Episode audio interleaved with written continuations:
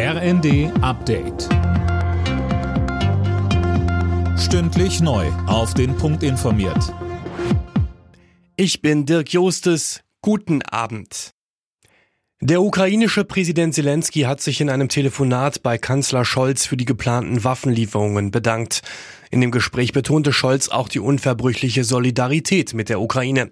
Mehr von Conny Poltersdorf. Die russische Botschaft in Berlin warf Deutschland dagegen eine gefährliche Eskalation des Konfliktes vor. Mit den versprochenen Waffenlieferungen sei eine moralische Grenze überschritten. Deutschland will Dutzende Marderschützenpanzer in die Ukraine schicken, sowie ein Patriot-Luftabwehrsystem. Vorher sollen ukrainische Soldaten aber noch an den Waffen ausgebildet werden. Sowohl in der Ampel als auch der Opposition werden die Rufe nach weiteren Waffenhilfen für die Ukraine lauter. Die Marderpanzer würden nicht ausreichen, heißt es. Politiker von Grünen, FDP und CSU sind dafür, dass Kiew auch Leopard 2 Panzer bekommen soll.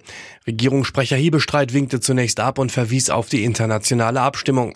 Zur Lieferung von Marderpanzern sagte er. Wir wollen ein Bataillon bestücken. Ein Bataillon ist je nach Ausführung etwa 40 äh, Fahrzeuge. Diese 40 Fahrzeuge sollen noch im ersten Quartal bereitstehen, um dann in die Ukraine auch übergeben werden zu können.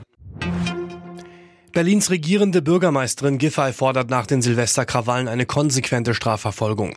Justiz und Polizei stehen in der Verantwortung, sagt sie. Innenministerin Faeser will zudem den Kauf von Schreckschusswaffen künftig einschränken. Sieg für Halvor Egner Granerüth bei der Vierschanzentournee.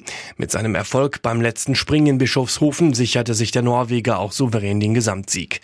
Aus deutscher Sicht verlief die Tournee dagegen enttäuschend. Bundestrainer Stefan Horngacher sagte im ZDF.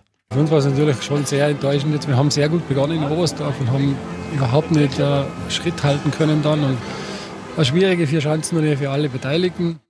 Andreas Wellinger landete in der Gesamtwertung als bester Deutscher auf Rang 11.